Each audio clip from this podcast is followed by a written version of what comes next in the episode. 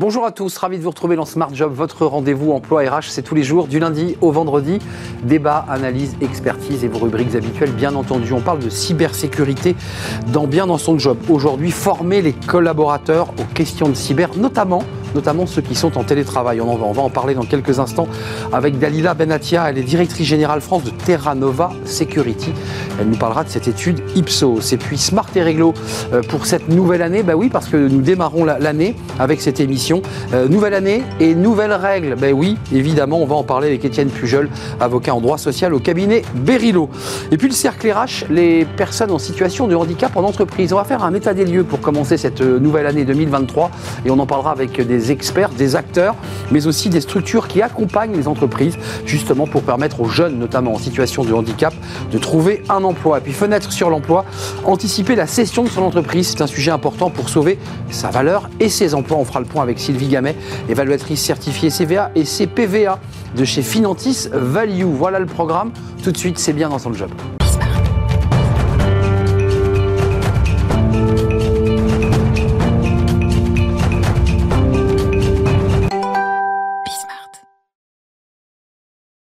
Bien dans son job. On parle aujourd'hui de cybersécurité. Alors, c'est un sujet très mainstream parce qu'il est vraiment sur le devant de l'actualité depuis quelques mois de, l'année 2022. On en a beaucoup parlé et, j'ai bien peur qu'on en parle encore en 2023. Et j'accueille Dalila Benatia. Bonjour Dalila. Bonjour. Ravi de vous accueillir. Directrice générale France de Terra Nova Security. Et vous avez sous le bras pour cette nouvelle année hein, une étude vraiment passionnante euh, réalisée l'an passé, euh, fin d'année, euh, réalisée par Ipsos, 5 pays. Euh, sur un état des lieux de la situation de la cybersécurité et de la préparation des collaborateurs euh, face à cette euh, menace. D'abord, d'un point de vue très macroéconomique, vous nous confirmez que 2023 va être une année où on risque de nouveau à avoir des attaques, j'allais dire, presque dans tous les sens, et notamment vers les PME. Alors, on prévoit une multiplication donc, des cyberattaques. On le voit l'année 2022 euh, avec une progression euh, exponentielle hein, euh, des, attaques, notamment par le vecteur qui est de compromission le plus important, qui est le phishing, mais pas que. Et euh, selon le Césin, par exemple, sur le trimestre, euh, donc le trimestre 3, il y a une augmentation euh, de plus de 31% des attaques de phishing. Donc vous voyez que trimestre par trimestre, on parle même d'augmentation de, par trimestre en, termes exponentiels. Ce qui nous amène effectivement à, supposer que ces attaques et leur sophistication, c'est ça le point hmm. important, c'est la sophistication de ces attaques-là. Euh, par le biais de ces techniques d'ingénierie sociale, comment on capte euh, la, personne, un utilisateur d'un système d'information, par des biais pour justement introduire cette, euh, cette attaque. Les ransomware, la criminalité, de nouvelles mafias qui s'organisent sur ces réseaux sociaux, sur, ces, sur ce numérique, et avec un focus particulier dans, votre étude Ipsos sur cinq pays, euh, le rapport des, salariés, des collaborateurs à l'égard de la cybersécurité. 62% des salariés français, euh, disent-ils, hein, n'ont jamais reçu aucune information à la cybersécurité ça doit quand même nous alerter, et c'est la raison pour laquelle vous faites cette étude. Vous dites aux entreprises, attention, euh, sensibilisez vos collaborateurs. Oui, alors effectivement, donc nous avons mandaté l'Ipsos pour euh, conduire une, étude internationale donc, qui a euh, justement donné la parole aux utilisateurs du système d'information, ce qu'on fait jamais. Et, là, euh, donc les chiffres hein, nous, nous, démontrent, notamment pour la France, que 62% des salariés déclarent ne jamais avoir reçu de formation, sensibilisation à la cybersécurité. L'entreprise considère que ce n'est pas une priorité, excusez-moi. Ça, ça veut dire ça, à contrario Alors, c'est peut-être pas le cas, c'est euh, vraiment comment, euh, euh, comment mettre ce processus en route. Comment engager le salarié, comment le motiver à avoir cette information. et puis, il faut aussi mettre, si vous voulez, l'accent sur la grande entreprise qui, elle... Et la PME. Voilà, bah qui, elle, à euh, sensibiliser parce qu'elle a des contraintes réglementaires, euh, des, enjeux et puis peut-être des moyens. Et puis vous avez donc la PME, la TPE qui, euh, elle, voilà, n'est pas équipée, hmm. que ce soit en termes de ressources, que ce soit en termes de, budget, pour amener des utilisateurs à cette sensibilisation. Donc voilà, il faut prendre ce 62% à la mesure de euh, du segment d'entreprise. Est-ce que c'est vraiment une TPE-PME Est-ce que c'est vraiment une, Évidemment, une grande entreprise Qui est déjà une maturité, une évolution sur ce sujet. On parlera d'ailleurs de l'évolution, si nous avons le temps, de, des DSI, des directeurs des, services informatiques. Aujourd'hui, sont plutôt en train de devenir des, des, spécialistes de la cyber. Mais je ferme la parenthèse. Le télétravail est, aussi un risque de faille plus important. On, on a permis aux collaborateurs de travailler à distance dans des tiers-lieux ou à leur domicile avec du matériel informatique. Et là, là, il y a une faille.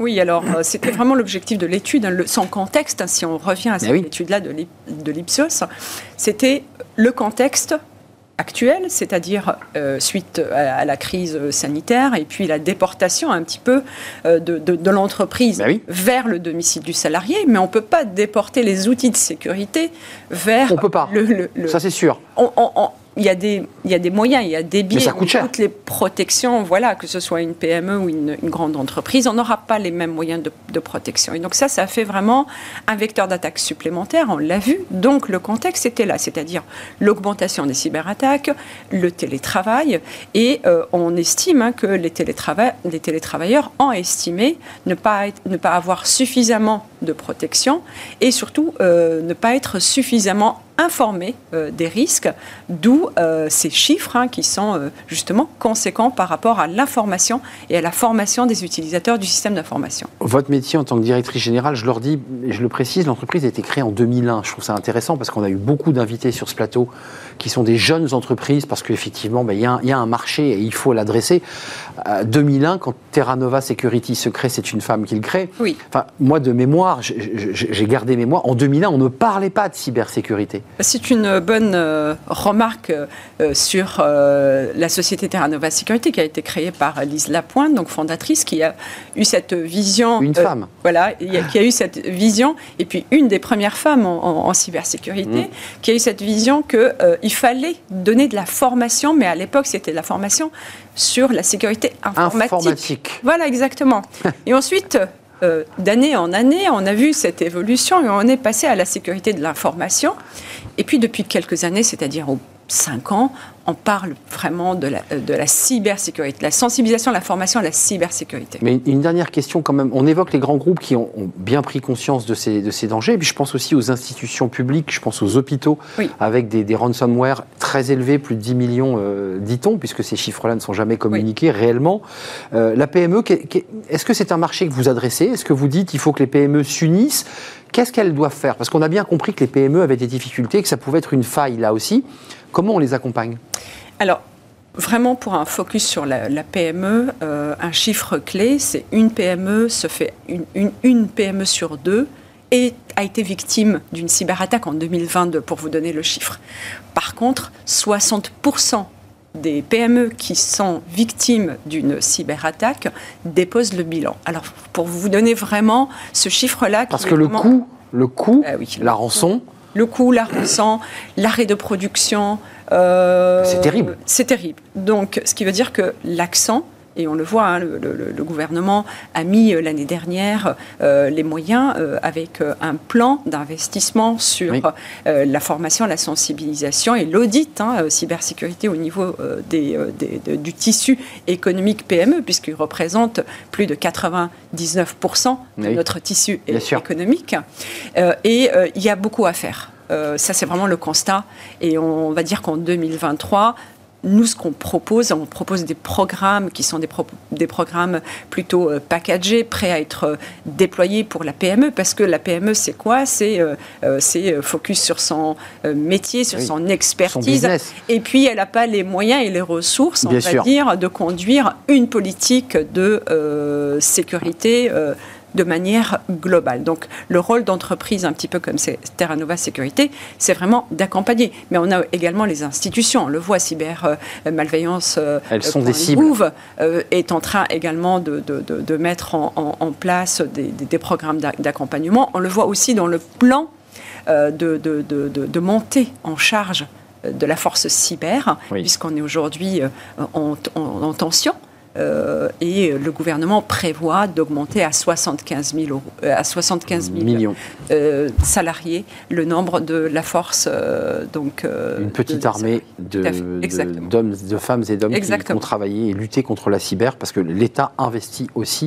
Et nos armées aussi. Et notre police aussi investit énormément. Merci Dalila Benatia d'être venue nous rendre visite avec cette étude. Allez la voir, cette étude, elle, donne un peu froid dans le dos effectivement sur les risques de progression euh, et les enjeux que cela incombe. Merci, vous êtes la directrice générale France de Terra Nova Security. C'est un vrai plaisir de vous accueillir sur le, plateau. On fait un petit point de droit en cette nouvelle année. Bah oui, évidemment.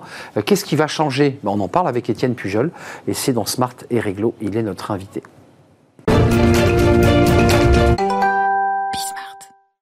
Smart et Réglo pour cette nouvelle année. On accueille Étienne Pujol à qui je souhaite une belle année. Euh, belle année aussi. À vous et évidemment à tous vos collaborateurs, avocat en droit social euh, au cabinet Berilo. Mhm. Euh, nouvelle année, nouvelles règles évidemment. Alors on a souvent comme ça un peu les marronniers de début d'année. Qu'est-ce qui va augmenter? Alors en ce moment évidemment, on parle souvent les années précédentes du gaz. Là on en parle un petit peu moins parce que c'est capé.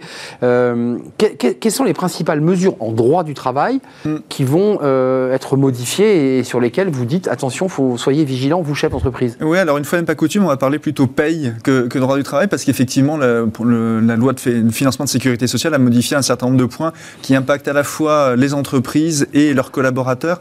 Donc, euh, on pensait que c'était bien, effectivement, en ce début d'année, de, vous en parler, de l'évoquer avec vous.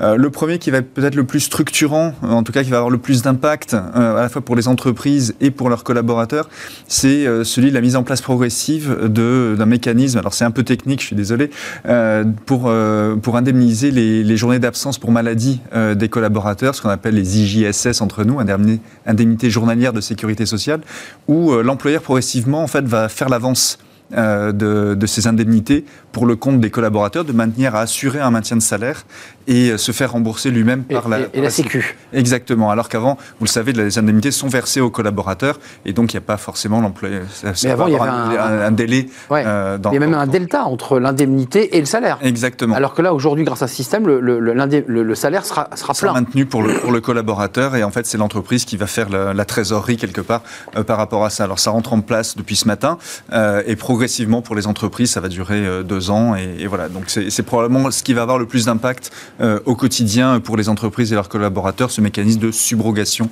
euh, obligatoire par les entreprises. C'est un très joli mot, subrogation. Les heures sup, il y a aussi un enjeu là. Oui, il y a aussi les heures supplémentaires et une, ce qu'on appelle une déduction forfaitaire pour les. Alors là, ça concerne que les entreprises, c'est-à-dire c'est une la déduction des, des, cotisations patronales. Côté patronal. Exactement, où euh, il va y avoir une déduction systématique des heures supplémentaires pour les entreprises de moins de 250 salariés, ce qu'on appelle des petites et moyennes entreprises au sens du droit communautaire, c'est-à-dire de moins de 250 salariés elles ont un droit de faire une déduction forfaitaire. Euh, c'est 50 centimes par heure pour les, salariés qui sont à, l'heure. Et puis pour ceux qui sont en forfait jour, c'est 3,50 euros euh, par journée supplémentaire travaillée. Donc ça, c'est plutôt une bonne nouvelle pour les, les, entreprises. Oui, le coût des, des, heures ou des jours supplémentaires va, va s'en trouver allégé euh, par, par ces mécanismes de déduction forfaitaire. Donc l'esprit de la loi, là, pour essayer d'en comprendre l'esprit, c'est de permettre de libérer les heures sup, de, de, permettre aux gens de travailler plus. Exactement. D'accord, c'est l'idée. C'est pas très, très gros, mais c'est déjà une petite... C'est déjà ça. Alors ça, ça vient en complément d'autres mécanismes, mais effectivement, ça incite à, faire en sorte que les collaborateurs n'hésitent pas, ou que les entreprises n'hésitent pas à demander des heures supplémentaires à leurs collaborateurs. Plafonné à 200 000 euros. Hein. Exactement, sur trois ans, oui. Voilà, mm. quand on a de très grandes entreprises, évidemment, ça, ça, comme on dit, ça peut cuber. Mm. Euh, autre sujet de cette rentrée, le SMIC. Alors oui, le SMIC augmente mécaniquement par l'effet de l'inflation, donc euh, effectivement, ce, mécanisme vient, euh, vient s'ingérer. Y a aussi un, un, autre point, alors qui concerne aussi les, alors là pour le coup les TPE, les entreprises de moins de 20 salariés, et qui est plus du juridique, c'est la manière dont les contrôleurs SAF vont se, vont se, euh, vont se passer. C'est-à-dire le, la durée du contrôle est limitée maintenant à trois mois, donc euh, ne peut pas s'étendre comme ça sur, euh, sur trop longtemps. Donc il vient au mois de 1er janvier et partira au 1er mars. Et il repartira exactement au terme de ces trois mois, et le, mécanisme va, s'arrêter à ce moment-là, donc ça évite que ce soit trop chronophage pour les entreprises. Et alors un, point qui concerne, là pour le coup, toutes les entreprises, notamment celles qui appartiennent à un groupe, c'est une, petite révolution pour nous dans les contrôles URSAF, c'est que maintenant les contrôleurs vont pouvoir utiliser des données qu'ils ont utilisées au sein du même groupe à l'occasion d'autres contrôles. Donc transversalité à Exactement. On, croise les, croise. les données et euh, s'ils ont obtenu des informations dans le cadre du contrôle d'une entité du groupe, euh, auquel euh, appartient Ça, c'est l'entreprise. le coup de téléphone bismuth, ça. En fait, on ratisse très large, quoi. On ratisse de plus en plus Il ne large. traite ça pas de ce dossier tout de suite, mais il le met de côté au cas où il en ait besoin plus tard. Exactement. Et pour une autre entreprise. Donc c'est quelque chose qui est assez, entre guillemets, révolutionnaire. C'est-à-dire qu'on va dire, ben, tiens, dans l'entreprise A, J'avais vu ça. vu ça, euh, typiquement du prêt de main-d'œuvre entre deux entreprises. Ah ouais. Euh, com- comment ça se passe dans l'entreprise qui a bénéficié de, de ce prêt de main-d'œuvre? Est-ce que ça a bien été déclaré? Est-ce que les rémunérations ont bien été versées? Est-ce que la refacturation est intervenue? À quel coût? Euh, Eh bien voilà, le contrôleur va pouvoir utiliser ces informations euh, perçues. Donc c'est assez in- intéressant d'un point de vue juridique de savoir comment ils vont utiliser Ouais. ces données-là. Et Peut-être un peu angoissant aussi, parce qu'il faut. euh, voilà, ça demande. euh, Bah, C'est-à-dire que l'entité qui est contrôlée, elle va pas forcément le savoir. bah non, ça, ça- euh, c'est dans son dos, ça. Dans la lettre d'observation qui va, qui va donc Ouais. entériner les conclusions de- riche des encore. investigations, on va découvrir des choses et dire mais j'étais pas au courant de cette information peut-être. Donc voilà. C'est un problème de Ça- litige, d'ailleurs, là. Oui, exactement. Problème de droit, là. Oui, c'est un probablement la, la pro- enfin, d'un point de vue droit du travail, euh, l'évolution la, la plus significative. Le reste, c'est un peu plus de la paye. Un dernier mot, parce que ça, c'est une, une nouvelle intéressante, des mesures pour les jeunes parents. Oui, alors pour les jeunes parents, exactement, c'est le, comment dire, les, les indemnités euh, de, comment dire, le, le- le congé parental euh, et le congé maternité qui vont euh, être modifiés aussi euh, dans, la, dans la prise en charge des, des, des- comment dire, des, des absences euh, liées au- au- à la parentalité. Avant de nous quitter, il y a quand même un point sur lequel vous vouliez vraiment faire un petit focus avant de nous quitter, c'est ce versement mobilité. Oui, alors dans, dans beaucoup d'agglomérations, vous le savez, l'employeur Ouais. verse euh, des, des, des- des sommes aux collaborateurs pour qu'ils puissent utiliser le transport en commun, etc. Le fameux Et passe beaucoup- Navigo à Paris. Exactement. Et donc, euh, bah voilà, là, il faut vous rapprocher de vos experts comptables pour savoir de quelle agglo- agglomération vous appartenez, pour savoir quelle est l'augmentation obligatoire que vous allez devoir verser euh, à vos collaborateurs depuis ce matin euh, pour qu'ils viennent vous, vous retrouver euh, en dehors de leur jour de télétravail. Ça- ça- c'est parfois un peu complexe. Oui, c'est assez complexe. Bah, tout ce qui hein. relève de, Oui. de la paye est souvent compliqué. C'est Oui. souvent les experts comptables et, et les services C'est eux fiscaux qui savent. ça. Il y a aussi depuis, euh, vous avez jusqu'à vendredi, donc euh, 5 janvier, pour euh, déclarer aussi euh, pour les collaborateurs qui sont sujets à des facteurs de pénibilité, pour déclarer cela en DSN euh, sur le compte de prévention de la pénibilité, le C2P. Merci euh, Étienne Pujol d'être venu nous, nous rendre visite pour cette première émission, puis un avocat qui, qui- qui parle bien des experts comptables, ça fait toujours plaisir pour démarrer l'année. Comme quoi, c'est Euh, pas antagoniste. Comme quoi, c'est pas antagoniste. Vous êtes quelqu'un de très fair-play. Avocat en droit social, cabinet Berilo. C'est un vrai plaisir de vous accueillir. Et puis, je vous dis à très très bientôt, euh, tout au long de cette année 2023. Euh, on fait une courte pause et on va s'intéresser à la situation des personnes handicapées dans l'entreprise. On en a beaucoup parlé sur ce plateau, mais on voulait, pour démarrer cette année, faire un état des lieux, euh, tant à travers des structures euh, qui accompagnent les entreprises pour permettre euh, bien à ces personnes de trouver un emploi, qu'une entreprise, euh, c'est la Banque Postale, pour ne pas la citer, qui sera avec nous pour nous parler de ces actions concrètes pour permettre notamment aux jeunes, aux jeunes en situation de handicap, de trouver un emploi. On sait que le taux de chômage est très élevé. On fait le point juste après la pause, ce sera le cercle RH.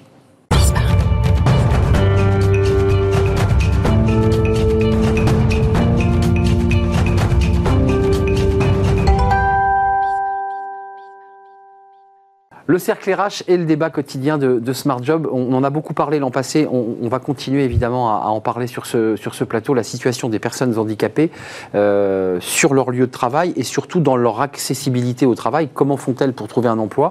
Est-ce que c'est si facile? Quand on voit les chiffres réels, c'est compliqué, et notamment pour les jeunes euh, en situation de handicap, et puis versus les entreprises répondent, mais nous on ne trouve pas de jeunes en situation de handicap diplômés, c'est compliqué, euh, qui revient évidemment aux questions de formation initiale. On fait le point avec trois, trois spécialistes dans leur domaine respectif et des acteurs très concrets.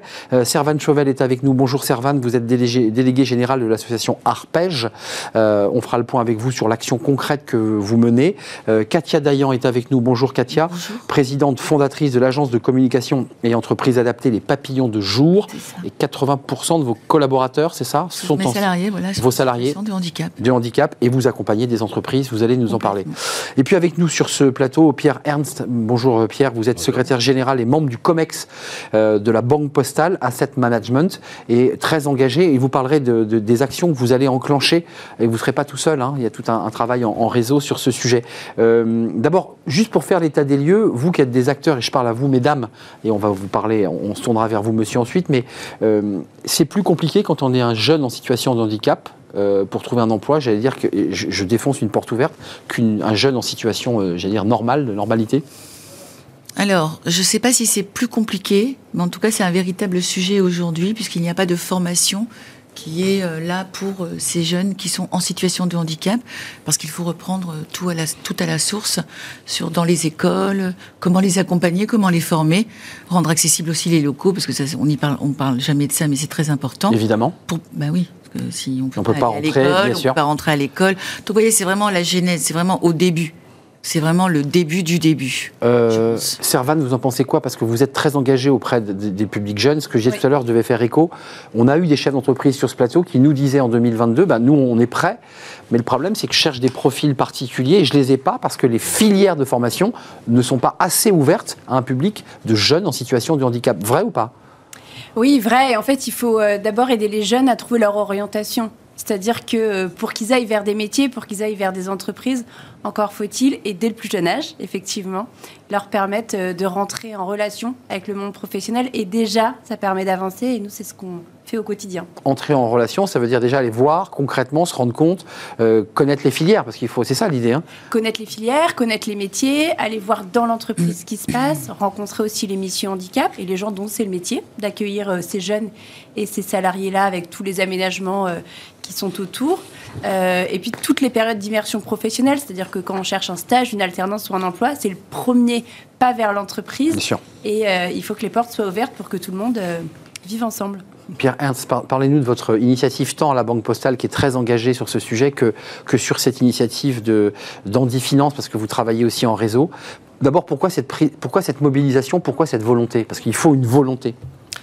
Bah, déjà parce que euh, on... Alors je mets de côté les 6% obligatoires qui sont ce chiffre imposé par l'État de 6% d'un- du personnel en situation de handicap, Oui, qui sont- qui n'est, parce qu'il faut quand même le rappeler, Oui. tout, ça, ne- tout ça ne se fait pas uniquement sur la base de la bonne volonté, ça se fait aussi parce que l'État, les pouvoirs publics ont engagé une politique volontariste.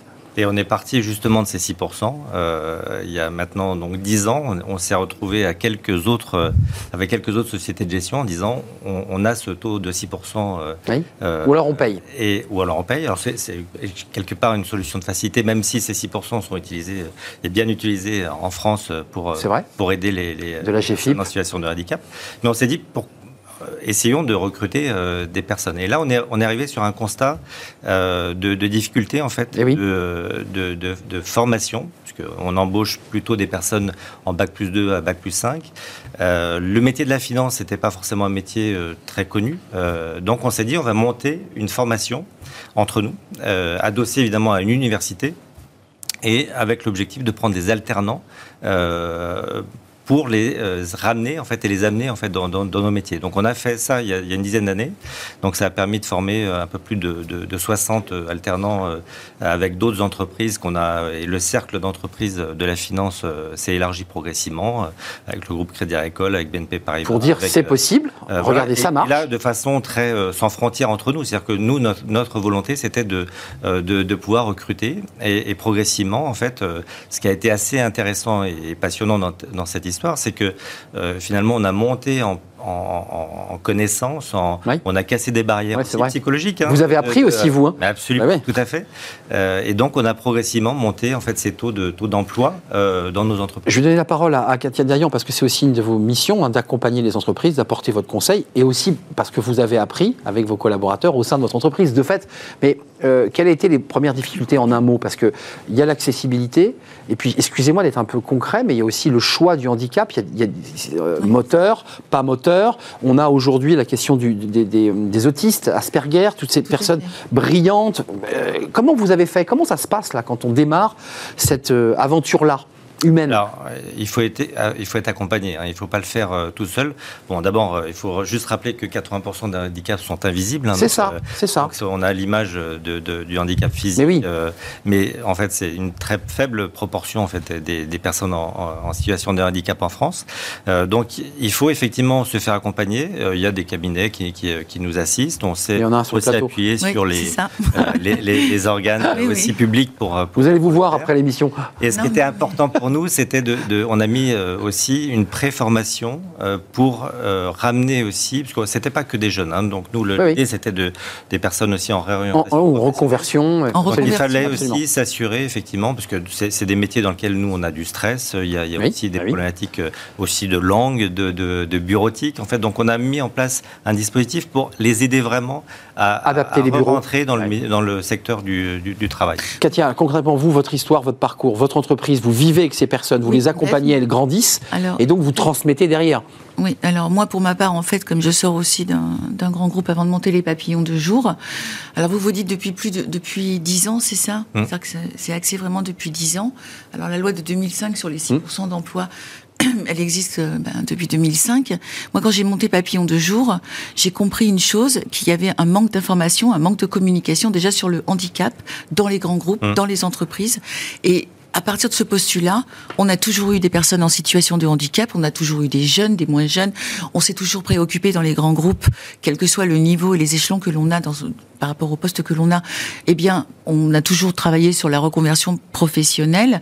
Mais le problème, c'est que dès qu'on parlait de handicap, on associait ça à la non-compétence, la peur, comment Ça, on va un faire. frein, là. Et c'était un frein énorme. Et au niveau des directions RH, des COMEX, des directions euh, même financières. ne savez hein, pas comment faire, on concrètement. savait pas comment faire et on, on, on identifiait vraiment le handicap à la non-compétence. Enfin, je veux pas être violente, mais c'est vraiment ça. Et il fallait en parler. Moi, quand j'ai monté Papillon de jour, j'ai des, mé- j'ai des métiers autour de moi qui sont de la communication, hein, bien sûr. Webmaster, web designer, créa, chef projet. Avec des problématiques de Mais- bureau, d'aménagement d'espace, un peu comme dans la finance. hein. Il faut Alors- préparer les espaces, il faut. Ben, C'est-à-dire que si on n'a pas d'accessibilité dans ces locaux, quel pas. que soit le groupe et quel que soit le nom que l'on a en France, même si on y met de la meilleure des volontés, si on peut pas nous se rendre en situation de handicap ben, à notre boulot, c'est pas possible. Ça on sait qu'il y a une seule sta- station de métro quand même à Paris. C'est la ligne 14. Oui. Enfin, à un moment La donné, toute nouvelle ligne 14. Ouais, Bah oui. c'est inadmissible. Ben, J'ai envie de dire, c'est inadmissible. Excusez-moi. Hmm. Les bus, les trottoirs, les rues. Donc les volontés, elles sont là, monsieur. On est, euh, on est un témoin euh, majeur. Vous, vous travaillez avec des jeunes aussi. Donc déjà, déjà dans la genèse, le handicap, c'est le handicap invisible, visible. Il ne faut pas mélanger un handicapé qui n'a pas de, de- qui a des, des, handicaps extrêmement lourds avec le handicap où il y a des compétences. C'est ça. Donc il fallait vraiment briser les tabous et casser les tabous. Euh, juste. c'est la compétence. Je vous donne ces chiffres 59% des demandeurs d'emploi en situation de handicap le sont sur une longue durée, donc ce qui renvoie à ce que vous dites, c'est-à-dire euh, quand on enclenche ce processus, on a du mal à trouver l'emploi adapté pour toutes les raisons que vous évoquez, et 8,7% des demandeurs d'emploi sont en situation de handicap sur l'ensemble donc de, de- des demandeurs d'emploi en catégorie A. Moi, je voudrais, si je peux me permettre, Permettez-vous, et- Servan ensuite. Et je pense que vous êtes peut-être d'accord avec moi, vous serez d'accord avec moi, c'est que moi je travaille beaucoup, beaucoup, beaucoup avec les jeunes, mais partout en France, il y a une véritable problématique dans les écoles, dans les écoles de formation aussi, et puis dans les, dans les écoles euh, publiques, c'est qu'il n'y a pas d'accessibilité, et que quand ces jeunes rentrent, il n'y a pas d'encadrement non plus qui est mis en Mm. place. Donc il n'y a pas d'encadrement, il n'y a pas d'accessibilité. Ces jeunes se retrouvent en fin de parcours, même pour un stage, Mm. Livrés à quand ils téléphonent, livrés à eux-mêmes, il n'y a pas d'accompagnement. Et ça, je les ai eus en ligne. On a essayé de trouver des solutions au papillon de jour parce qu'il y a véritablement un frein de l'autre côté en disant vous êtes en fauteuil roulant, vous êtes en situation de handicap, il n'y a rien pour vous. C'est malheureux à dire. Tout le monde n'est pas comme ça. Mais je ne sais pas si vous recevez euh, cette information comme moi. Concrètement, vous nous avez pas dit ce que vous faisiez exactement, parce qu'on a bien identifié ce que faisait Katia en tant qu'entreprise de communication qui, qui est très engagée. Il y a un Ah oui, engagement. oui, oui. Mais concrètement, vous faites quoi? Quelle est votre mission précise? Notre mission, ça va être de rapprocher le monde de l'éducation nationale avec le monde de Oui, l'enseignement. on en revient toujours à la formation. hein. On a, on a décentré le sujet. C'est la base. Exactement. Le but, c'est. Alors, il y a des jeunes euh, qui, effectivement, peuvent avoir des difficultés dans leur scolarité. Il y en a d'autres qui ont les aménagements mis en place. Il y a quand même des dispositifs Ulysse et il y a des gens qui accompagnent. Donc, il y a toujours des, des- des solutions encore à trouver. Et souvent, on vient à nous quand, justement, il n'y a pas ces solutions. Donc, vous, comme nous, euh, généralement, on est sollicité. Mais attendez, excusez-moi, vous prenez une brouette, un peu de ciment, vous cassez les murs. C'est c'est des choses très concrètes. hein. Quand une administration vous dit j'ai pas d'accès, vous allez avoir une bureaucratie très lourde qui va dire oh là là là là, comment on fait? Comment vous faites concrètement? Alors là, on est, on, on- est sur l'accessibilité euh, du cadre bâti, mais c'est encore une fois, c'est loin d'être la majorité. C'est ça. Vous dites qu'on prend. Alors nous, on prend pas la brouette. Euh, par contre, on prend notre téléphone et on appelle les entreprises. Euh, Arpège, c'est un réseau de près de 140 employeurs engagés, euh, des grands groupes, des PME, des ministères, des collectivités publiques, des entreprises adaptées aussi, qui du coup ouvrent leurs portes aux jeunes. Donc l'idée, c'est de leur dire, voilà, déjà, allez découvrir les métiers. Quand on va dans une entreprise, euh, il y a des choses extrêmement positives. Pour vous, c'est important, ça fait deux fois que vous nous le dites, c'est-à-dire Oui, allez voir ce que c'est concrètement. Exactement, c'est déjà aller dans une entreprise, arriver à une banque d'accueil, se présenter, aller dans les murs et voir ce qui se passe. C'est découvrir ensuite les métiers, parce que quand on est en troisième, quand on est au lycée, Oui, ça- ça on nous dit il y a des entreprises qui veulent recruter euh, à bac plus 2 ou à bac plus 5 plus tard, et toi en même temps on te demande ce que tu veux faire avec Parcoursup, etc. Ouais. Puis on est perdu, hein. enfin, on, a, on a 14 ans. Là, Ça, c'est pour tout le monde. hein, Ouais. je pense, pour tous les Ça, c'est jeunes vrai, c'est vrai. C'est tous les Là, faut leur jeunes. donner un peu de matière. Ah bah oui. Pour y parvenir, et c'est ce qu'on fait en proposant à des salariés. Et, dernier point, et les, les salariés qui vont être là pour pouvoir parler de leur métier, ce sont des gens qu'on va aussi sensibiliser au sujet du handicap. On le disait tout à l'heure, c'est comme si Oui, parce que ça marche dans les deux sens, hein. Voilà. Exact. Ouais. Bah Mais oui. En fait, c'est Bah les ouais. équipes qui sont à l'intérieur qui vont et, et, et les personnes qui dirigent ces sociétés-là qui vont pouvoir aussi être à l'initiative des choses Mais- qui bougent en interne. Servan, Pierre Ernst, vous êtes euh, le représentant de la Banque Postale. Il y a les deux côtés. Il y a le chef d'entreprise qui doit aussi faire beaucoup de pédagogie avec ses équipes en disant j'ai fait un choix, ce qui est un vrai engagement, c'est un choix politique, et nous allons tous permettre à ses collaborateurs de trouver leur place. C'est c'est sérieux parce que vous avez aussi beaucoup de personnes handicapées qui vous disent euh, j'ai pas trouvé ma place. J'ai Ouais. pas trouvé ma place, je veux pas me reconnaître dans mon entreprise, j'ai peur d'être stigma- stigmatisée. Donc oui, il faut accompagner les entreprises et leur créer des outils pour pouvoir le faire, pour redonner confiance à son salarié et pour redonner confiance aux jeunes qui vont venir découvrir des métiers, ce que vous faites très bien. Pierre, euh, si vous vouliez C'est pour ça répondre. qu'il y a plusieurs vertus en fait, parce que si, on regarde les, les je, je crois qu'il y a eu des, des enquêtes, euh, je crois que deux tiers en fait des dirigeants ont envie en fait d'intégrer. Ah oui, ça sur le. Ah oui, oui, oui. Ils ont, ils ont envie, Et c'est par vrai. contre, deux entreprises sur trois euh, trouvent des freins en fait à cette euh, Exactement. Et donc il faut arriver à, à trouver des dispositifs. Et c'est pour ça que ce type de, de, de dispositif qu'on a mis en place, en fait, ça a été aussi un partage des bonnes pratiques entre nous, euh, puisque ça, ça nous a permis en fait de monter en, en connaissance euh, là-dessus. Et je dirais qu'il y a deux vertus en fait dans, dans, dans, dans pousser. euh, les dispositifs de ce type et, et, euh, et l'embauche de personnes Non, mais j'ai pas été précis. Ça vous apporte quoi dans l'entreprise? C'est ce ça que qui je est veux dire. important. Il y a deux, deux éléments importants. Pour les personnes, pour les équipes qui, qui accompagnent ces alternants pour nous, Ah ça a été une expérience extraordinaire. C'est ce qu'on re- qui ressort Euh, tout le temps. Parce qu'en fait, on casse euh, des, euh, certains Des clichés. Des tabous, certains des clichés, clichés. Des, des tabous et autres. Et la deuxième chose qu'il faut pas aussi euh, oublier, c'est que on a beaucoup déjà de salariés qui sont en situation de handicap et qui ne se déclarent Et pas. C'est ce que j'ai. Et On donc, évoquait. le fait de- que l'entreprise elle-même fasse cet engagement et, et dise. On que- libère la parole et on- on- libère- on se et donc, déclare. mécaniquement, on a monté aussi en, pu- en les- nos taux d'emploi Bah oui. par des déclarations, parce qu'on on favorise et on effectivement qu'il y a plus. Oui, parce qu'on redonne confiance. On redonne Exactement. confiance. Je m'autorise quand même à dire que pour certains salariés, le fait de se déclarer, ils savent qu'ils ont des Ah oui, difficultés, qu'ils pourraient se déclarer, ils le savent. Ils ne le font pas pour des questions, alors qui ne sont pas de discrimination, mais c'est presque une sociologie. Ils changent de monde, ils se sentent. euh, Non, ils ont Non. peur d'être stigmatisés comme Ouais. incompétents ou tout de suite heureux. Mais c'est- Mm. c'est pas volontaire, Oui, c'est comme ça. Donc je pense que c'est vrai que dès le départ, c'est l'ADN de l'entreprise, c'est l'ADN de l'entreprise, euh, son appartenance. Avant, euh, il y a des années et des années, nos parents, ils allaient bosser, ils étaient fiers d'être dans une entreprise, il y avait une appartenance, C'est vrai. on était Ce qui motivés n'est plus le parce qu'il y cas avait de l'humain. aujourd'hui. Ce qui n'est plus du tout le cas aujourd'hui, que ce soit vis-à-vis des jeunes. Aujourd'hui, ça a vraiment beaucoup changé. On est tous, c'est tout dépassé. Et je pense que quand on parle d'humain, ça fait partie de l'humain aussi, d'écouter son collaborateur ou sa collaboratrice. Et de se déclarer, je- je- et de se déclarer. d'accord, Mais parce pour que- cela, c'est vraiment un. tr- Et puis les entreprises, elles sont très, très volontaires. hein. Mm. Les, les, les, les- les grands groupes, Ouais, comme les une petites PME, évolution, elles sont très On a fait beaucoup de chemin, je suis d'accord. Parce qu'on en a beaucoup parlé, parce que vous en parlez, j'en parle, on en parle, on est là, on remonte. on remonte. les médias en parlent. Les médias en parlent. Ouais, il y a du relais. Je remercie vraiment les médias de- de- d'aujourd'hui de, nous inviter. euh, Juste pour- avant de nous quitter, parce que le temps file à toute allure et j'en suis désolé, le débat est passionnant. Il- il- certains évoquaient, parce que la GFIP euh, euh, évoquait cette question euh, de réaugmenter le, le- le taux. C'est-à-dire Oui. que, euh, Je pense que c'est bien. C'est bien? Vous vous dites Oui. que c'est bien? Vous Moi, trouvez trouve ça bien? C'est bien. Après, Ouais. On passe de 6 à 8 Après, ce il faut arriver en fait à. à- Et certains à- disent à- non, ça marcherait pas. À faciliter Mais si. 6. Bah non, ça marche déjà Mais pas à si, ça 6. marcherait. Allez-y. Si, ça marche. Bah, la, la preuve d'ailleurs, c'est que le taux de chômage a baissé ces dernières années. C'est vrai. Donc ça marche. Et là, il faut aussi souligner le, le- le fait qu'en France, parce qu'on est toujours parfois un peu euh, autocritique en France, mais la France est un des pays en Europe qui favorise beaucoup cette, inclusion. Donc il faut continuer. Donc vous seriez euh, pas hostile à l'idée, on Ah, mais assume. pas du tout. Parce qu'il y a des entreprises, pardonnez-moi, je ne vais pas les citer euh, sur ce plateau, mais qui sont très très loin du compte. Elles sont à 1,5, Oui, 1. Euh, strictement rien à voir. On a, il y a beaucoup d'entreprises qui ont toujours été loin du compte, Mm. mais il y en a beaucoup qui s'en rapprochent de plus en plus. C'est vrai qu'ils sont à 4,5, C'est c'est 8. pas, c'est pas euh, pénaliser les entreprises de dire on passe de 6, on va passer à 8. C'est parce que le monde a changé. Il y a plus, de plus en plus de personnes en situation C'est de vrai. handicap. Et le chômage a baissé, le Et le taux de ch- chômage a baissé. Il Exactement. faut quand même le dire. Euh, vous en pensez quoi? Parce que vous avez un public de jeunes Ouais. qui entrent dans la carrière Oui. et- et, Alors et à déjà, il y a- qui euh, bah, c'est pas simple. déjà de plus en plus de jeunes qui avancent dans leur parcours de formation. Parce que euh, mettre des quotas, c'est aussi mettre les moyens en face d'avoir le public Complètement. qui est accompagné. En fait, c'est surtout l'accompagnement qui va aller. euh, euh, C'est les humains pour les accompagner, pour les, les entourer. humains, c'est les relations, c'est les questions des réseaux. Et Oui, c'est la transformation, euh, exactement. Donc euh, l'idée, c'est un quota, c'est bien, quel qu'il soit. C'est après comment on y parvient, euh, comment on permet aux jeunes d'être sur le marché de l'emploi demain, comment on permet aux équipes d'être ouvertes. Moi, j'ai- j'aimerais bien juste poser une question et que chacun se la pose à soi-même. C'est euh, finalement quand on recrute un salarié de manière classique, on se pose pas toutes les questions en disant Oh, j'ai peur que mon entretien, euh, euh, enfin que, que mon processus de recrutement ne soit pas bon, j'ai peur que ce soit pas le quotidien. On se pose pas toutes ces questions-là parce qu'on se dit bah voilà ça s'est bien passé, on l'intègre dans tel service la semaine prochaine.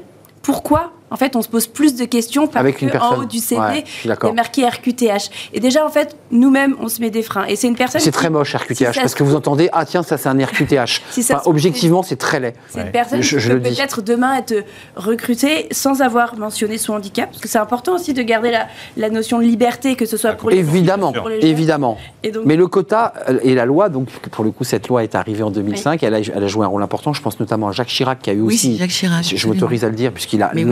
Lancé un processus incroyable, et notamment en Corrèze, hein, qui est un, un, Complètement. un département incroyablement engagé pour le, en, en faveur du handicap. Euh, un mot, Katia, ça vous a apporté quoi, vous, chef d'entreprise, fondatrice euh, de cette belle entreprise Papillon de Jour, vous, à titre humain et personnel Parce que euh, vos collaborateurs, en grande partie, en grande majorité, sont en Oui. situation de handicap. Oui, oui, 80%. Ouais, ça vous a apporté quoi? Du bonheur? Hum, Comme quoi que ce combat valait le coup. Et puis, euh, pour moi, c'est un miracle aujourd'hui d'avoir pu, euh, d'abord de travailler avec des personnes euh, en situation de handicap ou pas. Dans la vie, il faut être humain et bienveillant. Et donc, du coup, ça montre que c'est possible. Et que, comme vous le dites très très bien, c'est dès le départ qu'il faut changer les choses. Bien sûr. Quand on recrute quelqu'un, moi demain je viens dans votre boîte, j'ai besoin d'être intégré, RQTH ou pas, j'ai besoin d'avoir une intégration pour que vous m'expliquiez quel est le poste que je vais avoir, qui vont être mes collaborateurs, quel est l'ADN Oui, de la poste, c'est vrai. par exemple. L'ambiance, la façon dont... L'ambiance, Bien sûr, c'est essentiel. Mais ça, pour une personne RQTH qui est très laid ou pour une personne lambda, c'est la base. Si Bien je vous invite à la maison, je vais bien vous recevoir. Donc c'est toujours J'espère, pareil. j'espère. Oui, toujours. Ouais, bien sûr. Euh, Mais c'est toujours pareil. Parmi les banques, parce qu'il faut quand même les, les citer pas toutes, mais il y a, il y a de très très belles banques, euh, les BNP, euh, Mundi et plein d'autres. Oui, quand vous LCL, quand vous mettez autour de la table, parce que vous faites des retours d'expérience, vous Tout parlez entre vous, qu'est- qu'est-ce que qu'est-ce que vous vous dites? Que- Vous avez des retours RH. C'est euh, que c'est c'est pas simple. Rien n'est simple. hein. Pourquoi c'est pas simple? Euh, parce que le- le- le- le- les dispositifs sont pas simples, parce que de trouver des candidats aujourd'hui. On en revient, on en revient à ma première question, le je m'autorise. on, hein. a, on a du mal à trouver, on est 10 entreprises partenaires, cette année on a du mal à trouver des candidats dans nos métiers. Oui, parce Et que- on va élargir aux métiers euh, de l'informatique, de la data, de, de la Vous cybersécurité. avez deux actrices sur le plateau qui Euh, pourraient peut-être Oui, vous créé accompagner. Ouais, ça. Nous, on en avait marre ça. Mais, mais après, c'est euh, une aventure humaine depuis 10 ans avec, euh, avec euh, sans barrière euh, entre, de concurrence entre nous, justement par, avec cette Ouais, objectif. transversalité C'est- autour C'est une de cette question. richesse euh, culturelle, de diversité Mais pour une entreprise Merci. euh, qui, est, qui est très importante. C'était un plaisir de partager ce moment. J'ai- même fait déborder ce, ce beau débat. C'est vous dire. Merci à vous, Katia Dayan, pour cet engagement Merci à vous, entrepreneurial. Merci. Euh, présidente fondatrice agence de communication euh, Papillon de Jour. Merci. Euh, allez donc voir euh, bah, le site. Hmm. Peut-être allez vous parler à l'issue de cette émission. Je remercie euh, Servane Chauvel, qui bah, vous allez pouvoir aussi échanger euh, au contact de tous ces jeunes. Euh, plus de vous. 17 000 à 18 000 bénéficiaires. hein. Je, je Oui. précise, vous n'avez pas donné les, les chiffres. Euh, vous êtes la, la déléguée générale de l'association Arpège et merci à Pierre Ernst d'être venu sur le, le plateau, euh, secrétaire général, membre du COMEX, engagé dans Andy Format finance. Finance euh, et c'est la Banque Postale Asset Management. Merci à vous trois. Merci à Euh, vous. et vous reviendrez peut-être parce qu'on va essayer de suivre de très près ce, ce sujet. Et on termine, eh bien, on va parler tiens, d'un sujet qu'on a évoqué tout à l'heure, l'importance de la reconversion. Et on accueille notre invité dans Fenêtre sur l'emploi.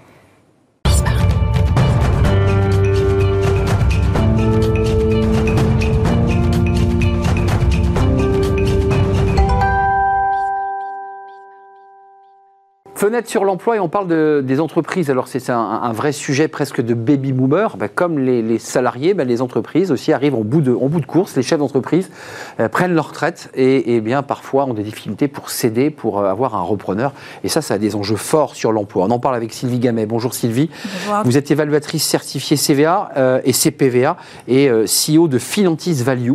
D'abord, votre mission, c'est quoi? C'est de dire, le premier message, il y a 750 000 entreprises qui vont être euh, à céder ou à racheter, on est d'accord C'est quoi votre mission, vous, aujourd'hui? En fait, notre mission, c'est d'accompagner les chefs d'entreprise pour anticiper cette vague de cession qui va avoir lieu dans, les dix années qui viennent. Et en fait, comme il y a de moins en moins de repreneurs sur le marché, il va y avoir une sorte de compétition euh, entre ces entreprises à céder. Et l'idée, c'est d'accompagner ces chefs d'entreprise pour anticiper et positionner au mieux leur entreprise et trouver repreneurs, céder leur société euh, aux meilleures conditions. Il y a un conseil, parce que évidemment, votre travail, c'est un vrai travail euh, presque scientifique. Hein, vous, vous, faites de la valorisation, vous allez calculer exact, exactement combien vaut l'entreprise, les actifs, euh, et puis c'est la vie, euh, c'est le travail d'une vie la plupart du temps. Euh, vous dites quoi aux chefs d'entreprise? N'attendez pas le dernier moment, parce que quand on est chef d'entreprise, on ne veut pas la lâcher, son entreprise. C'est ça. Ils veulent pas lâcher leur entreprise et puis ils ont une vue subjective de leur entreprise. Bien Donc, sûr. Ils imaginent qu'elle vaut des centaines de milliers d'euros. Et ils la surrévaluent un peu. C'est ça. Et nous, notre métier, c'est d'avoir un regard plus objectif. Et l'idée, c'est de, prendre euh, suffisamment de temps à, à l'avance la valorisation de l'entreprise pour bah, déjà présenter un premier chiffre au chef d'entreprise et lui expliquer comment il peut l'améliorer, ce chiffre-là, potentiellement, en fonction de ce qu'on a repéré des forces et des faiblesses de sa société. Euh, et donc là, vous lui amenez un diagnostic chiffré. Euh, et j'imagine derrière la, la, stratégie, parce que vous n'allez pas jusqu'à aller chercher le repreneur, c'est à lui d'enclencher. Euh, ça, c'est quand même un processus qui n'est pas simple non plus. Hein. Tout à fait. C'est pas simple, et opérationnellement, et humainement. Et, et psychologiquement. Et psychologiquement, bah oui. c'est compliqué. Bah oui, bien sûr. En effet. Euh, donc l'idée, c'est de les accompagner au mieux, en effet, sur déjà construire formaliser entre guillemets le capital, ce qu'ils ont construit quasiment pendant toute une vie pour certains, et être prêts pour céder les clés à un repreneur. Donc opérationnellement, en effet, il y a tout un tas de choses évidemment à mettre en place. Euh... Excusez-moi, puis c'est un peu comme une maison, pour, pour, le rendre un peu simple, il faut faire la bonne éval, quoi. C'est ça. Parce que sinon, on la vend pas sa maison. Exactement. C'est ça l'enjeu. Et parfois, ils vous disent, bah non, elle vaut beaucoup plus cher parce que psychologiquement, en fait, ils veulent pas la vendre. Alors, Ils ne veulent pas la lâcher. On peut rentrer loin dans la, mais la psychologie d'entreprise, mais c'est vrai. Et ce qui est compliqué dans cette étape de vie de l'entreprise et du chef d'entreprise, c'est qu'en même temps, il doit rester investi dans son entreprise pour garder la valeur de son entreprise. Mais oui. Et en même temps, se désinvestir parce qu'il va donner les clés à quelqu'un d'autre. Et donc, il y a tout un enjeu psychologique, euh, émotionnel, humain, qui est aussi hyper intéressant derrière ça. Ça, vous avez à le traiter aussi hein, dans, dans euh, Finantis Value, c'est-à-dire que vous avez à, à, jouer à la fois sur de la valo, mais il y a aussi du, du, du quoi, du coaching de valeur. C'est un ça, peu ça, quoi. C'est ça, c'est le coaching de Mettre des mots sur des, des chiffres. Ouais, c'est ça.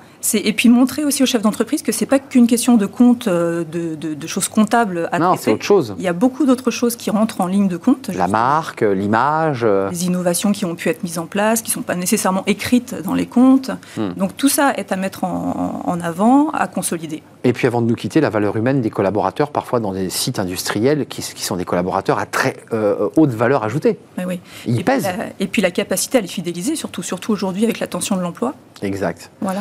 Vous avez donc beaucoup de travail parce que vu les chiffres que vous annoncez, il y a donc beaucoup, beaucoup d'entreprises qui sont à céder. Ce sont aussi, d'ailleurs, je vous le dis, des, des opportunités intéressantes.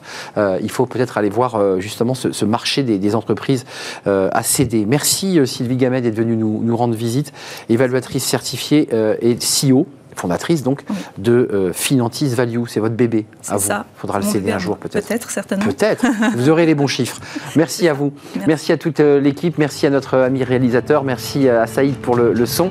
Euh, merci à Nicolas Juchat. Merci à Laurelène aujourd'hui pour l'accueil invité et son sourire. Je vous retrouve eh bien, évidemment euh, demain pour de nouvelles aventures. Et puis bah, très belle année évidemment à, à, tous, à toutes et à tous. euh, année 2023 qui démarre sous les meilleurs auspices ici sur le plateau de, de Smart Job. Et puis à toutes les équipes qui vont nous accompagner. Je vous dis à demain. Bye bye.